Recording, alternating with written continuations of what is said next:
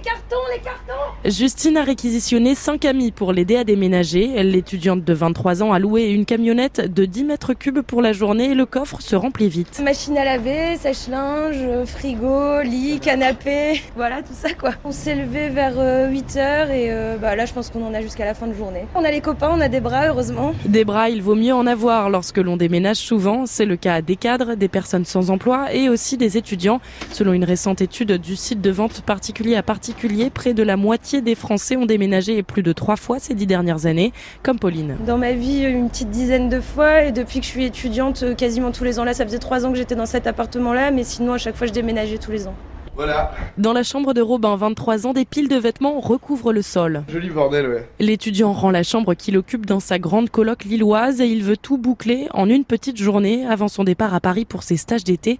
Peut-être un peu optimiste. Je vais y aller en voiture. D'ailleurs, c'est un peu la galère parce qu'elle a plus de batterie, donc faut que je m'occupe de ça aussi. Faut que j'arrive à trouver des pinces et tout. Donc voilà. Et du coup, après, euh, bah en fait, je vais être tout seul. Enfin, il y a Sarah, ma copine, qui va m'accompagner. Et donc, euh, ouais, on va charger tout ça.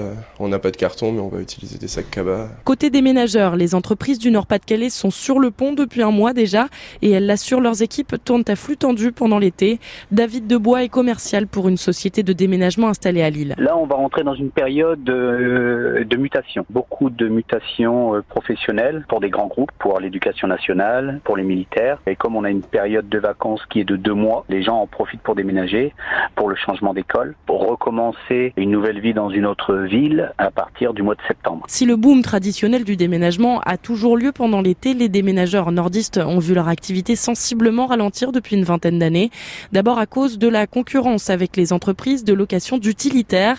Louer une camionnette ou un fourgon revient beaucoup moins cher que de faire appel à des professionnels. Pour vous donner un exemple, vous prenez un petit déménagement, un couple moyen avec des enfants, donc euh, on va dire c'est entre 30 et 50 mètres cubes. Il faut au moins 3 à 4 déménageurs un déménagement comme ça bah, va vous coûter entre 1000 et 1500 euros. En comparaison, la location d'un camion de 30 mètres cubes pour 24 heures coûte environ 150 euros. Alors selon le commercial, le choix est vite fait lorsque l'on regarde ses dépenses. Les entreprises nordistes pâtissent aussi d'une autre réalité. C'est dans la région des Hauts-de-France qu'on a le moins déménagé en 10 ans.